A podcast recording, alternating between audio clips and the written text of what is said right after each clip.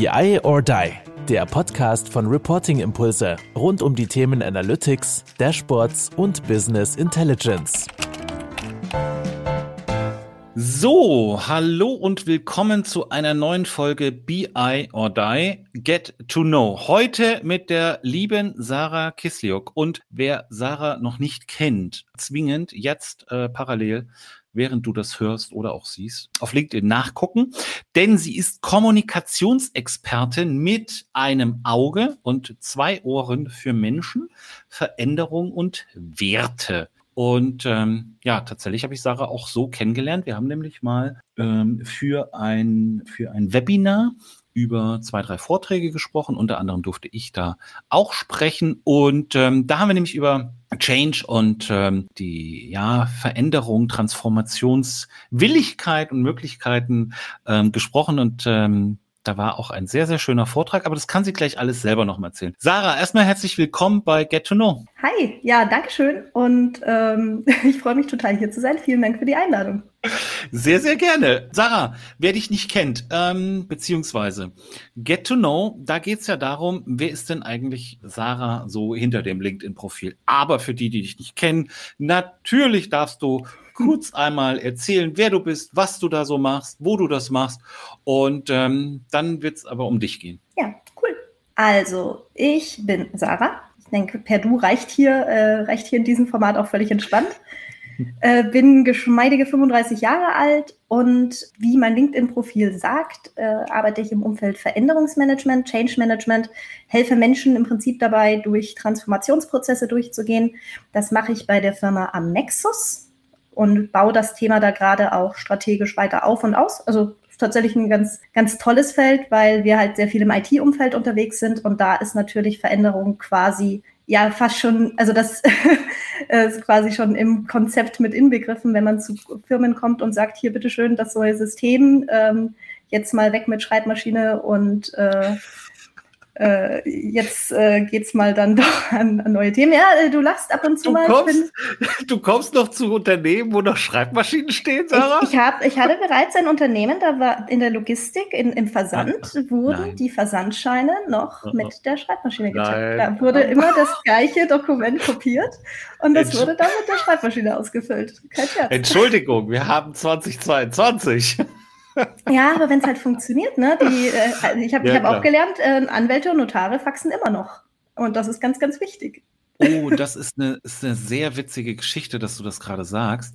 Ähm, es gibt bei, bei Twitter einen sehr lustigen ähm, Anwalts-Account ähm, und tatsächlich hat der vor kurzem erst wieder nach Irland gefaxt, weil du kannst irgendwie Twitter nur per Fax erreichen und hat eine, ja, und hat für einen Account äh, eine unberechtigte Sperre quasi wieder auf. Und da ist immer der Running Gag, ach, hat Herr, äh, ich weiß nicht, wie, wie der Account heißt, müssen wir mal raussuchen, aber hat er wieder einen Fax äh, nach Irland geschickt und tatsächlich, also das ist wahrscheinlich ja. diese Schriftform, die da gehalten werden muss ja. und da ist digital vielleicht ähm, nicht möglich ja, möglich schon, aber halt irgendwie zu kompliziert oder noch nicht so da, wo es sein soll. Also, aber ja, auch die, das ist jetzt so der Extremfall, aber natürlich sind neue Systeme oder wenn, wenn von Mitarbeitenden gewünscht wird, dass sie ihre Arbeitsweisen anpassen sollen an etwas, das mhm. plötzlich aus dem Nichts erscheint, dann kommt dann so eine, so eine Firma, die führt dann lauter Sachen ein und der Weg kann natürlich so ein bisschen holprig werden. Und damit der ein bisschen weniger holprig und ein bisschen kontrollierbarer wird, komme ich dann ins Spiel und gucke mal, was man auf kommunikativer, aber auch so ein bisschen auf systemischer Ebene machen kann. Manchmal ist es einfach nur so ein bisschen moderiertes Zuhören,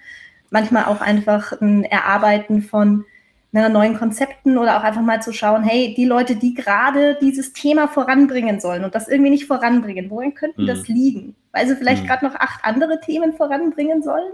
Mhm. Und ähm, da auch so ein bisschen drauf zu achten, dass einfach die Leute, die im Unternehmen den meisten Drive haben, dann auch nicht verbrannt werden, äh, wenn sie dann doch zu schnell vorheizen müssen. Sarah, es gibt ja einen kleinen Fragebogen, das ist ja kein Geheimnis. Ähm, es werden natürlich mal so zwei, drei, vier, fünf Sachen abgefragt oder so Stichworte soll man liefern. Und ähm, du hast ein Stichwort geliefert und ich hatte da hat er erst keine Assoziation mit, aber du hast gerade so viele Sachen gesagt, die ich sofort damit in Verbindung bringe. Es heißt Live-Action-Rollenspiele. Und jetzt hast du von, ja, du hast von Menschen gesprochen, du hast von Kommunikation gesprochen, du hast von Überblick gesprochen. Betreute, nee, moder, moderat, äh, modera, moderiertes Zuhören, betreutes Zuhören. Ist das etwas, was du bei Live-Action-Rollenspielen gelernt hast? Also wahrscheinlich hast du nicht dein komplettes Change-Konzept da gelernt, aber hilft dir das da? Also nimmt man da viel mit? Ja, ne? Absolut. Also, was sind Live-Action-Rollenspiele? Klär uns auf. Live-Action-Rollenspiele sind Veranstaltungen, bei denen sich eine Gruppe gleichgesinnter Menschen in unterschiedlichen Genres, also es gibt Fantasy, Science Fiction, Wilder Westen, apokalyptische Endzeit, so von den, von den Richtungen, treffen sich auf einer Veranstaltung und erleben eine Geschichte. Diese Geschichten werden im Prinzip von Leuten, die diese Veranstaltungen machen, geplant, geschrieben, ähm, besetzt mit, in Anführungszeichen, Statisten. Das sind auch Live-Rollenspielende, die halt dann mit einem verringerten Teilnehmerbeitrag auf diese Veranstaltung kommen, die Statistenrollen ausfüllen, die dabei helfen, die Geschichte zu transportieren und die dann über ein Wochenende bis hin zu einer Woche, also die Zeiträume sind da tatsächlich relativ, ja, ich sag mal, die meisten sind so übers Wochenende oder mal ein verlängertes Wochenende, gibt aber auch ein paar Veranstaltungen, die wirklich dann eine Woche dauern. Und ähm, ja, in dieser Zeit arbeitet man zusammen, entweder miteinander oder manchmal auch gegeneinander, um bestimmte Ziele zu erreichen. Das heißt, wenn man es jetzt mal so aufs Basalste runterbricht, äh, man, äh, man kommt in ein, in ein Land, in dem ein böser Zauberer äh, ein, ein Dorf unter seiner Kontrolle hat und man muss das Dorf befreien und den Leuten helfen. Okay. Jetzt, ich habe ein kleines, ein klitzekleines Déjà-vu. Die, die, die, die Alex Fikes war auch schon mal da. Mhm. Und die hat, ich habe es jetzt gerade noch mal nach der, nach der Abkürzung geschaut, MMORPG, mhm. Masked Multiplayer Online Role Game. Online mhm. Role Playing Game. Game. Wie auch immer. Ja. Du machst das Ganze offline. Genau. Und ich bin äh, äh, äh, äh, schon wieder so total sprachlos. Ich war damals schon sehr sprachlos. Ich bin da, ich, das ist so gar nicht meine Welt gewesen. Also auch dieses, ähm, ja, diese Online-Games. Mhm ich kenne, ja, ich kenne so Ritterfeste, Burgfeste, mhm. wo dann so Leute ne, in so einem Kostüm, dann haben die da verschiedene, ja, also die haben halt irgendein Handwerk, was sie tun, mhm. oder der eine ist der Bader, der andere ist der, der Schmied und die nächste ist äh, was auch immer. Und dann leben mhm. die das so ein Wochenende aus und, und leben halt dann da so. Ihr trefft euch dann und du bist dann eine in welchem, in welchem Genre bist du unterwegs? Western oder? Also ich bin äh, tatsächlich auch im Fantasy-Genre unterwegs, habe aber auch schon Endzeit, Western, also solche Sachen auch schon äh, getestet und gemacht, auch Horror-Settings. Okay. Also es gibt wirklich so, was man sich an Film-Settings vorstellen ja. kann, gibt es eigentlich auch im Prinzip als irgendjemand denkt sich eine Live-Rollenspielveranstaltung dazu. Also es gibt irgendwo in Polen eine Veranstaltung für den 4. Juli in Amerika. Da ist man in einem Trailerpark und feiert den 4. Juli. Ähm, es gibt. Nein, die, Sarah, langsam, langsam, langsam. Wie muss ich mir das vorstellen? Also, der, okay, wir, wir treffen uns jetzt zu einem Spieleabend, wir spielen ein bisschen Monopoly. Okay, mhm. verstanden. Das kann man okay, machen. Alles Aber da holst du mich jetzt gerade ab, ja? Also, da okay. stehe ich so. Ich bin so Monopoly, Freunde, mhm. Tisch, wir spielen, wir haben aber keine Kostüme an. Wir haben mhm. auch keine Monopoly Location. Mhm. Jetzt Trailerpark, äh, machen die da richtig, bauen die da Filmsets auf und was die, bist, ihr habt tausend Fragen. Was bist du? Bist du eine Fee? bist du ein, ein Zauberer? Welche Rolle hast du? Was machst du alles da? Erzähl. okay, äh, ein Schritt nach dem anderen. Hast du ja. jemals sowas wie, keine Ahnung, warst du schon mal im Theater? Ich war schon mal in einem Theater. Kennst du das Genre des Improvisationstheaters? Das kenne ich. Ja. Okay. Äh, beim Impro-Theater ist es ja so, Leute kommen auf eine Bühne zusammen, es gibt irgendwie einen Impuls und die mhm. Leute spielen nach diesem Impuls eine Szene. Ja. So, jetzt stell dir die Zuschauer weg vor. Die, die gehen alle weg. Wir haben keine Zuschauer. Wir haben nur die Bühne. Mhm. Und wir haben auch keine Bühne. Wir haben meistens sowas wie einen Zeltplatz oder irgendwie eine Burg, eine passende Jugendherberge, die so ein bisschen mit Dachball, mit so schönen Holzgebälk ausgestattet ist. Also irgendwas, das quasi zur, ja, zu dem, zu dem Ambiente passt, das man für diese Geschichte haben möchte. Ja. Wenn man zum Beispiel sagt, hey, na, wir wollen als, keine Ahnung, wir wollen als Treffpunkt sowas haben wie ein, ein, eine Waldhütte bei ne, einem, Gasthaus im Wald, dann ist wahrscheinlich mhm. irgendwie eine, eine, Hütte cool, in der es einen größeren Ort, Raum gibt, wo man da vielleicht auch ein paar Tische und Stühle hinstellen kann und wo Leute Platz haben. Das ist unsere Bühne. Dann haben wir vielleicht noch ein bisschen Gelände außenrum. Das gehört auch noch mit zu dieser Bühne. Und dann hat man die Menschen, die sich überlegen, okay, was soll denn auf die Bühne gebracht werden? Was ist denn das Thema, womit sich die Leute auseinandersetzen sollen? Und da kommen wir jetzt zu diesem Spielanteil. Das ist so, jetzt greifen wir mal zurück so ein bisschen in unsere Kindheit, wo man irgendwie einfach draußen rumgefetzt ist und welche Kinderserie man auch damals irgendwie geguckt hat, nachgespielt hat. Mhm. Das passiert dann im Prinzip. Du hast quasi ein Setting, das, das ist in so einer Einladung, das ist beschrieben, da wird quasi kurz schon mal angeteased, worum es geht. Dann gibt es einen kurzen Erklärtext dazu, hey, diese Veranstaltung ist für so und so viele Teilnehmer gedacht, ähm, ist ab 18, weil es wird so vielleicht ein paar Horrorelemente geben und ein bisschen gruselig werden.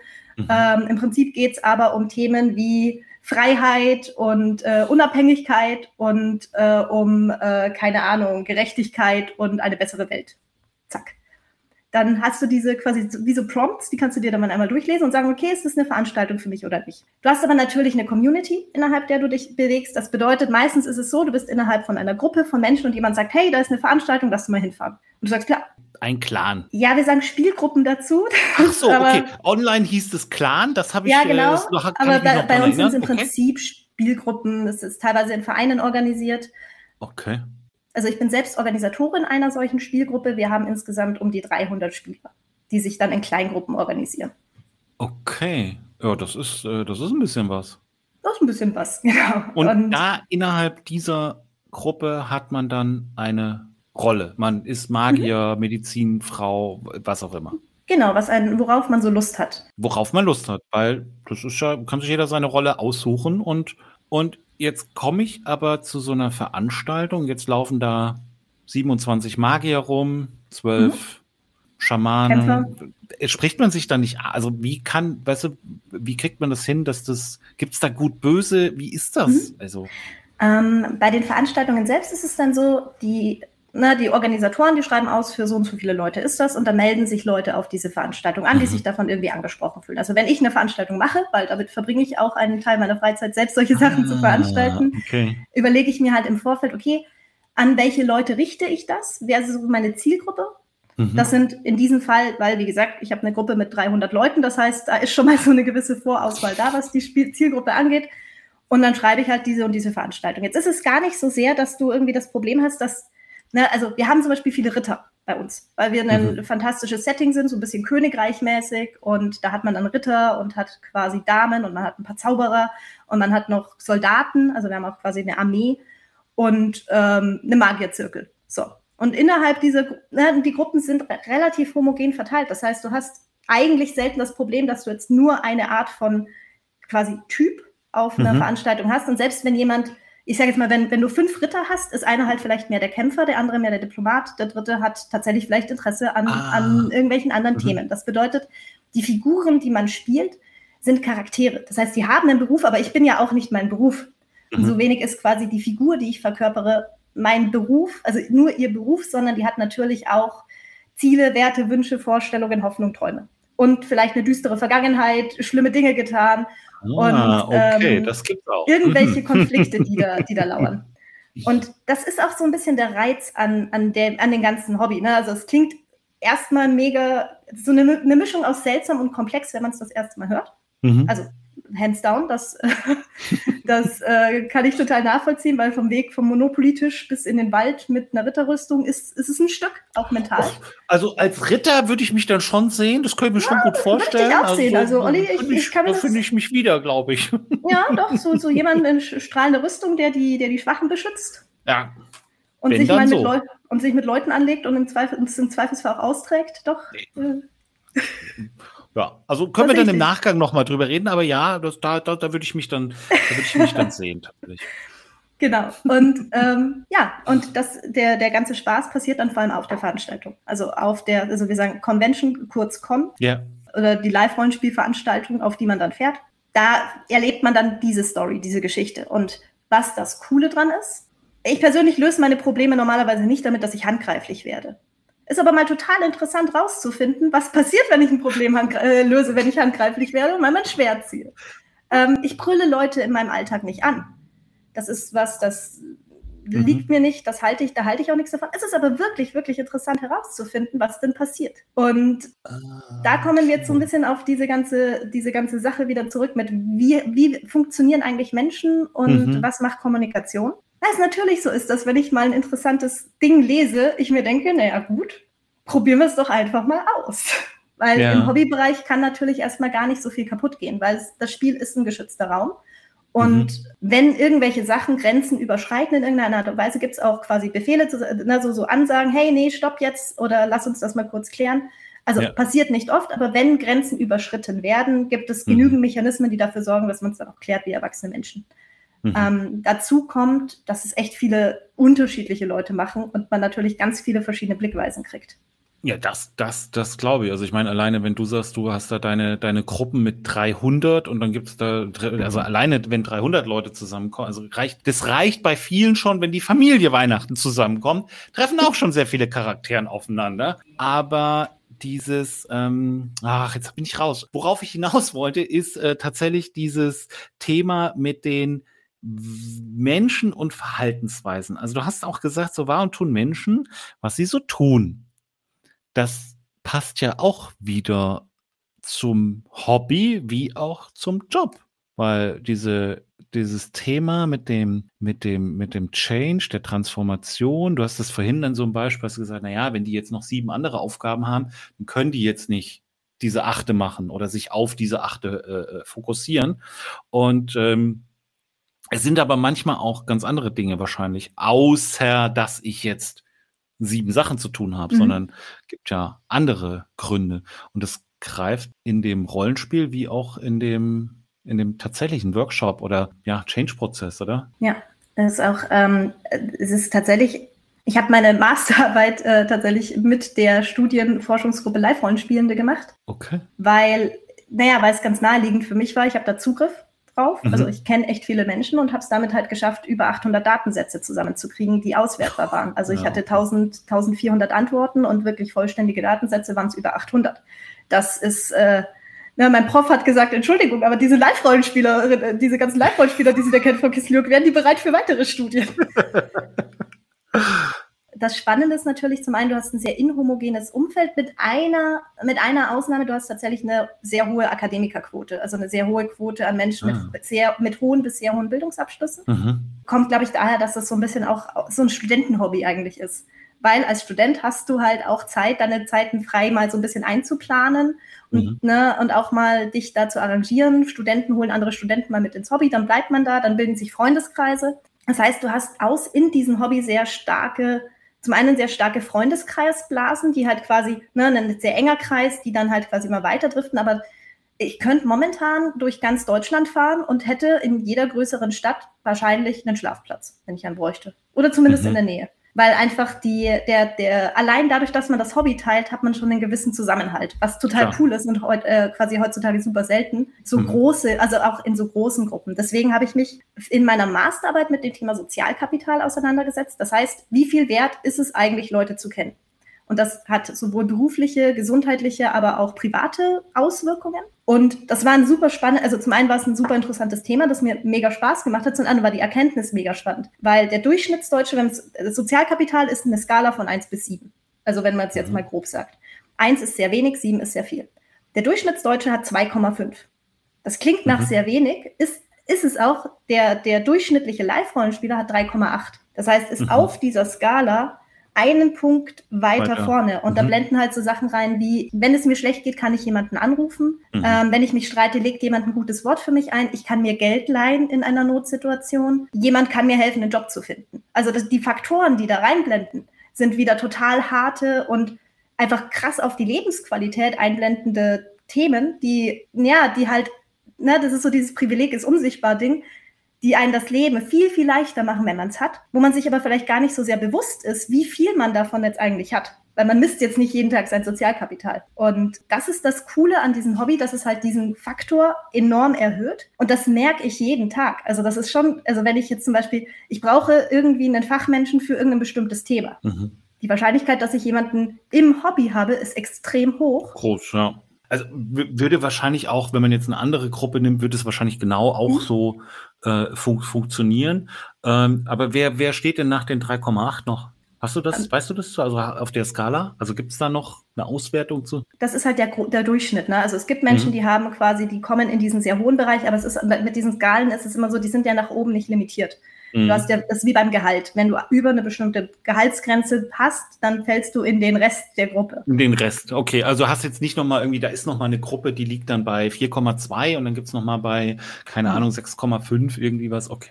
Aber das ist, das ist äh, definitiv spannend. Ich glaube, dass es bei vielen funktioniert. Ich glaube, das ist bei, wenn du, wenn du generell, wenn du ein Hobby irgendwie teilst, also wenn du jetzt ein, Fußballer, ne, also Fußballfans, da ist der Zusammenhalt wahrscheinlich auch da. Da klappt das auch mit den, mit den Schlafplätzen und äh, wahrscheinlich ist das, sind die wahrscheinlich auch, keine Ahnung. Mhm 0,5, 1, was auch immer besser als jetzt ähm, äh, der, der Durchschnitt. Ja, mega, mega, mega ja. spannend. Ja, also ich habe es äh, damals auch so formuliert, dass ich glaube, dass das für alle größeren organisierten Gruppen so gilt, also sowas wie mhm. Pfadfinder, mhm. sowas eben wie Fußballclubs.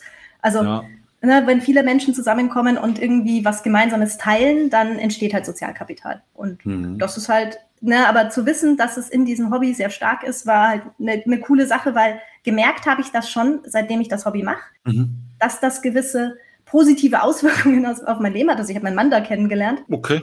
Und aber äh, und auch, na, auch viele meiner Freunde teilen das Hobby ja. und man hat eigentlich auch immer was zu tun und ich habe halt wirklich viel dadurch gelernt. Also, also sowohl Hard als auch Soft Skills und das ist natürlich nicht so verkehrt. Was sind denn, was sind denn Hard Skills? Was hast du da gelernt? Ähm, ich habe Holzarbeiten, Lederarbeiten, Nähen, also so generell Schneidern äh, gelernt, also so handwerkliche Sachen einfach. Weil man sich dann Kostüme äh, mhm. Äh, selber schneidert und so.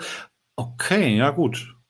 Dann kriegt man so ein bisschen handwerkliches Geschick. Genau. Ähm, ich habe mhm. Veranstaltungen planen gelernt, also Bud gut, Budgetverantwortung. Also mhm. keine Ahnung, die, die, das höchste Budget, mit dem wir irgendwie mal, also ne, wenn du so im 20.000 Euro Bereich mit Budget hantierst, willst mhm. du lieber auch einen guten Plan haben. Ja, sollte dann ein Erfolg werden, ne? Also man, gerade wenn man dann so bundesweit auch vielleicht bekannt ist und äh, auch einen Ruf zu verlieren hat. Mhm. Aber sag mal, jetzt, jetzt heißt das ja Rollenspiel. Ist es wirklich ein Spiel im Sinne von, da gibt es dann ähm, einen Gewinner? Also muss, muss man, wird, wird, gibt es ein Ziel oder hat man einfach nur ein schönes Wochenende? Hm, das hängt ganz stark von der Veranstaltung ab. Also die Art der Geschichte, in der man ist. Mhm. Die meisten Veranstaltungen sind im Prinzip, man selbst kommt in eine Situation und würde man nichts tun, würde irgendetwas Schlimmes passieren. Also so die klassische, ich sag jetzt mal die ganz klassische Heldenreise, ne? Du, mhm. du, gehst aus dem Dorf und wenn du jetzt nicht, äh, keine Ahnung, wenn du jetzt nicht die Dorfbewohner rettest, dann werden sie alle, dann werden sie alle weggeschleppt und in, in die Minen gebracht oder so etwas. Also wenn du nichts tust. Das bedeutet, du hast eine Handlung, die passiert, wenn die, wenn die Teilnehmenden machen, die Teilnehmenden machen nichts, irgendwas Schlimmes passiert. Und dann, je nachdem, wie, wie viel aktiv die sind, welche, wie, welchen Problemen die sich ste äh, stellen, welche Lösungsansätze sie auch haben, wird quasi der Ausgang der Veranstaltung ein positiverer, bis ein sehr ah, positiver. Okay. Das heißt, du spielst im Prinzip gegen die Feinde, die dir das, äh, die dir quasi das Spiel entgegenwirst und versuchst natürlich deine Verbündeten auf der, auf der Seite der, der Veranstaltung quasi zu finden, zu aktivieren, gemeinsam was zu reißen. Also das ist, das, das läuft ganz häufig auf und jetzt reißen wir gemeinsam was und, und reißen es nochmal um, äh, reißen es nochmal raus und äh, retten den Tag. Also das ist es ganz häufig. Verrückt. Verrücktes Hobby. Also positiv. ähm, ganz, äh, äh, ja, wie gesagt, also wenn, würde ich mich da, würde ich mich da so für so eine Ritterrolle, würde ich mich dann da so bewerben wollen. Ähm, das würde ich dann, das würde ich dann schon sehen. So Magier oder sowas, hm, nee, weiß ich nicht. Western finde ich doof. Uh, ne, also ja. Sarah. Ja, check, perfekt. Quatsch von danach nochmal. Also. Können wir sicherlich eine Rüstung leihen. Ist kein Problem. Ja, das mit den, ähm, das mit den Akademikern, ähm, da wollten wir auch ja mal kurz ähm, so ein bisschen drüber reden. Ähm, du hast gesagt, du bist ähm, ein Arbeiterkind. Ja. Was ist denn ein Arbeiterkind? Das ist jemand aus einer Familie, in der quasi, ja, wo eher so klassische Ausbildungsberufe präsent sind und ähm, jetzt irgendwie akademisch, äh, akademisches Leben, Studium und sowas eher mhm. selten innerhalb der Familie vorkommt. Mhm. Und also ich habe zum Beispiel zwei Brüder. Ja. Meine Eltern hatten beide nicht studiert, Großeltern auch nicht. Und genau, in der Familie, also mein, von meinen Cousins haben wir noch äh, quasi noch den anderen Akademiker in der Familie. Ähm, aber es ist bei uns halt einfach tatsächlich eher so die, die klassischen, Aus, ne, so, so typisch mittelständische Ausbildungsberufe. Okay, und du hast dann gesagt, ich nicht, ich gehe studieren und dann hast du Bachelor, Master. Ja. Master? Ja, Master hast du gesagt, ja. ne? Genau. Okay. Und ähm, weil du das weil du das wolltest, weil die Eltern gesagt haben, mach das, du sollst es mal besser haben? Oder ja, ist ja, das ist, äh, ist ja so eine Sache, ne? dass man dann so sagt, man will es ja irgendwie für seine Kinder dann doch ähm, einen, einen Ticken äh, besser oder einfacher oder schöner oder was auch immer. Und ähm, weil du hättest es ja nicht gesagt, wenn es nicht, ähm, es ist dir, es ist dir ja wichtig. Dir persönlich mhm. so, wo du sagst so, du siehst da einen Unterschied. Also wir haben ja gerade auch kurz drüber, kurz drüber schon mal gesprochen. Ich, sehe da zum Beispiel überhaupt gar keinen Unterschied so. Ist das so uns, also jetzt rein auf den Job bezogen, mhm. Ähm, relativ egal, äh, ob du jetzt studiert hast oder nicht, erstmal oder generell, bist ein guter Typ oder eine, eine gute Typin, äh, bist eine gute Sarah, dann mag ich dich, bist du eine doofe Sarah, mag ich dich halt nicht, egal ob du jetzt äh, ne, Frau Doktor oder Herr Professor mhm. bist. So, ähm, ich finde, es sagt auch immer klar, du hast eine gewisse, einen gewissen Skill, was vielleicht ähm, schnelles Lernen angeht, äh, Auffassungsgabe, Verständnis, ähm, Schreiben. Ja, du hast viele Hausarbeiten geschrieben, Bachelorarbeit, was auch immer. Du kannst irgendwie formulieren, ausdrücken. So, das wär's eigentlich schon. Und wenn du früh studiert hast, wenn du noch so auf Diplom oder so studiert hast, wo es noch kein Bachelor und so ein Quatschkram gab, konntest du vielleicht auch noch gut trinken. Heute können die das ja alle nicht mehr. Keine Chance mehr. so schnell, du musst so schnell durch, da hat die Leber gar keine Chance, irgendwie nachzukommen. Also, das ist, äh, das ist enttäuschend. warum finde ich das interessant oder warum finde ich, ist es ein Thema? Naja, es mhm. ist halt immer noch so, dass in, ich sage jetzt mal klassischen Arbeiterfamilien maximal 0,2, äh, äh, insgesamt nicht 0,2, 2 Prozent der, der Kinder mit so einem mhm. Hintergrund überhaupt einen Masterabschluss, äh, äh, 7 Prozent Master, 2 Prozent Doktor. Mhm. Und ich finde es auf so einer sozialen Gerechtigkeitskante interessant und äh, quasi auch so ein bisschen auf der ganzen, ja, weiß gar nicht, es ist einfach, es macht einen sehr, sehr viele Möglichkeiten aufzustudieren. Es macht dann auch viele Möglichkeiten aus, äh, einen, einen, Ausbildungsberuf zu haben. Tatsächlich habe ich auch einen Ausbildungsberuf. Äh, ich bin nämlich gelernte Hotelfachfrau und äh, habe mich danach aber tatsächlich noch fürs Studium entschieden, weil ich äh, festgestellt habe, dass einfach gehaltmäßig dass da quasi sehr schnell irgendwie Ende der Fahnenstange erreicht ist oder du dich halt wirklich komplett aufgeben musst für den Job. Mhm. Und das ist eben auch das, was ich bei meiner Familie damals auch stark erlebt habe, dieses sich komplett aufreiben für den Job. Also mein mhm. Vater war selbstständig, meine Mutter hat so, so ganz klassisch so die, die unterstützenden Arbeiten gemacht, wie, wie Buchhaltung, ähm, Tele Telefon, hat quasi die Aufträge mitverwaltet und so. Ja. Und ähm, meine Eltern haben mich auch stark unterstützt bei was auch immer du machen willst, äh, mach's auf jeden Fall. Also da waren die sehr, sehr supportive. Ähm, ich habe das aber so im Vergleich, wenn ich mir so anschaue, so meine, meine Schulkameraden von damals, so in der Realschule, wo man halt, wo es halt nicht viele ähm, akademische Hintergründe gab, mhm. die sind halt auch diesen sehr klassischen Lebenslauf gegangen, ne? Ausbildung, Kind, ha Haus oder Wohnung, je nachdem, was halt heutzutage so drin ist. Und ich finde es einfach krass, wie gering der Anteil da immer noch ist. Mhm. Und wie, ja, ne, auch wenn du sagst, es macht für dich keinen Unterschied irgendwie, ob jetzt jemand eine, eine Ausbildung oder ein Studium hat. Ähm, bei euch sind aber trotzdem halt dann die High-Performer. Also sei es jetzt ein, äh, jemand mit einer Ausbildung oder einem Studium, das sind dann halt schon die guten Leute, die auch wirklich Bock haben, äh, ranzuklotzen mhm. und äh, vielleicht ne, nicht nur den Extrameter, sondern die extra Meile zu machen. Also die halt brennen für das Thema und das entdeckt haben und vielleicht auch mal Glück hatten, dass sie überhaupt auf das Thema gestoßen sind. Ja. Und das ist aber ja ganz häufig nicht so der Fall. Also im mhm. Sinne von, dass man auf so ein Thema stößt, wo man dann sagt, okay, und ja, keine Ahnung, ich finde es schon irgendwie immer noch spannend. Ja, absolut. Also du, du hast den Punkt, wo du, wo du, wo du mich dann schon wieder ähm, quasi äh, überzeugt hattest, war die soziale Gerechtigkeitsschiene, die so, wie du sie genannt hast. Das stimmt ja auch. Und es taucht ja auch immer mal jedes Jahr diese Grafik auf, wo genau das gezeigt wird. Akademikerhaushalt, wie viel sind es dann, die ein Abitur machen, wie viel sind es dann, die einen Bachelor machen, Master mhm. etc. Und du siehst halt, wie es immer weniger, also desto höher ähm, beim, beim Abitur Abitur oder beim, ich glaube beim Realschulabschluss oder Abitur geht es, glaube ich, los. Da ist es noch, naja, nicht ausgeglichen, aber hm, ja.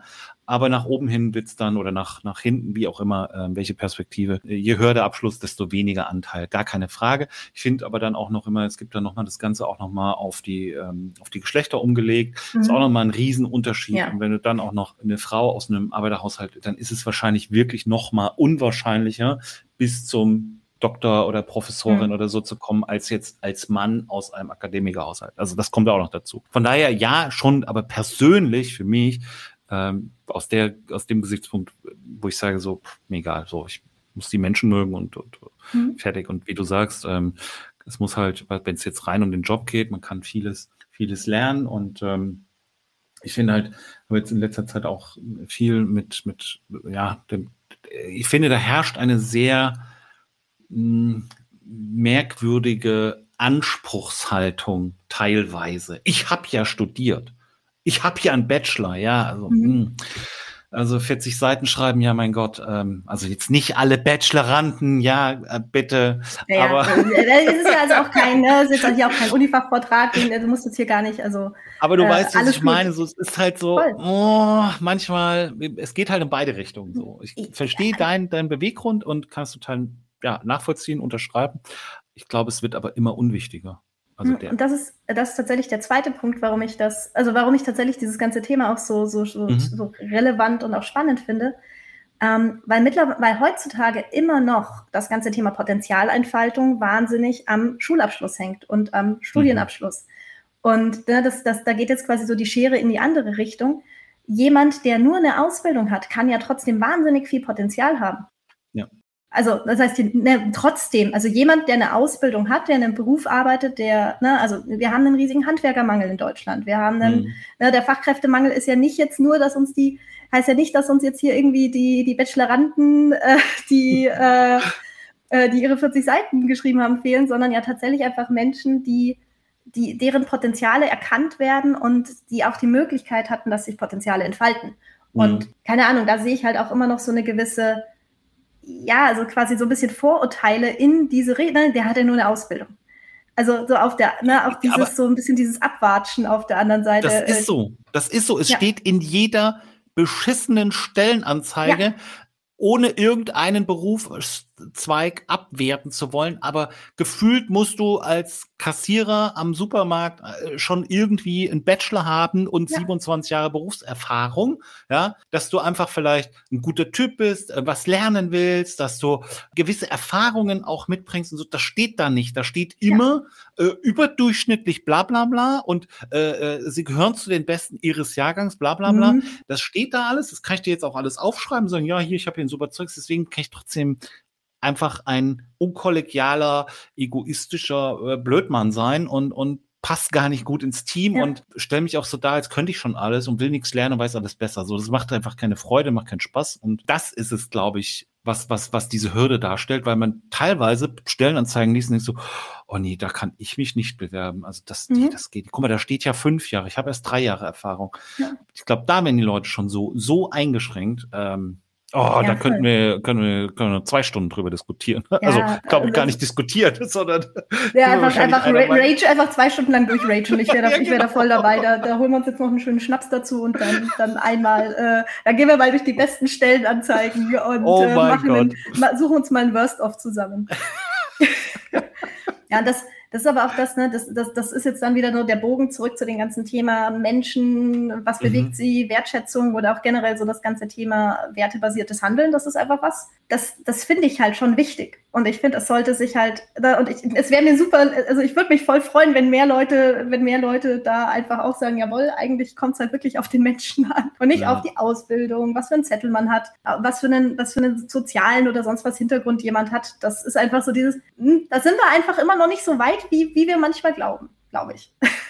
das ist so und ähm gar nicht nur das, wenn man dann noch den falschen Nachnamen hat, ist es auch äh, falschen Na Vornamen oder Nachnamen hat, ja. ähm, wird es wird's, wird's nochmal ähm, schwieriger. Sarah, äh, das hat mega, mega viel Spaß gemacht. Also mit Blick auf die Uhr. Ähm, Anne wird mich äh, steinigen, dass ich immer wieder sage, mit Blick auf die Uhr. Ähm, nein, mit Blick auf die Uhr tatsächlich, es hat wirklich extrem viel Spaß gemacht.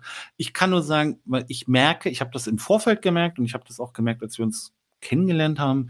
Du brennst wirklich für dieses Thema. Es äh, war jetzt gar nicht so wirklich möglich, ganz, ganz privat zu werden. Also ich finde mit deinem Rollspiel, das war schon sehr privat, aber du ziehst halt doch so die, die Dinge da raus und äh, ja, du, du bist halt, das gehört halt so insgesamt zu dir. Hat mir, hat mir jedenfalls sehr, sehr viel Spaß gemacht. Ich hoffe, ähm, euch äh, da draußen auch.